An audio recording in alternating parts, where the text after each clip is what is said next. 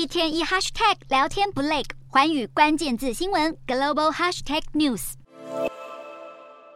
俯卧在浪板上奋力划水，接着双手一撑，成功站立起来，帅气的驰骋在浪花上。日本排放核处理水引起各界反弹之际，前首相小泉纯一郎的儿子，同时也是现任国会议员的小泉进次郎，三日前往福岛体验冲浪。向批评者展示核处理水排放到海里安全无虞，还大赞福岛海滩的魅力依旧不减。小泉进次郎为了破除海水污染疑虑，亲自下海冲浪，还不忘对岸上的媒体比赞。结束后更享用了当地捕获的生鱼片，频频点头称赞福岛海鲜新鲜美味。不过小泉如此卖力宣导，许多反对人士还是不买单。不止中国，南韩各地都涌现抗议声浪。一些日本当地居民也对政府的做法表示看不下去。先前一个日本民间团体便对手上岸田文雄。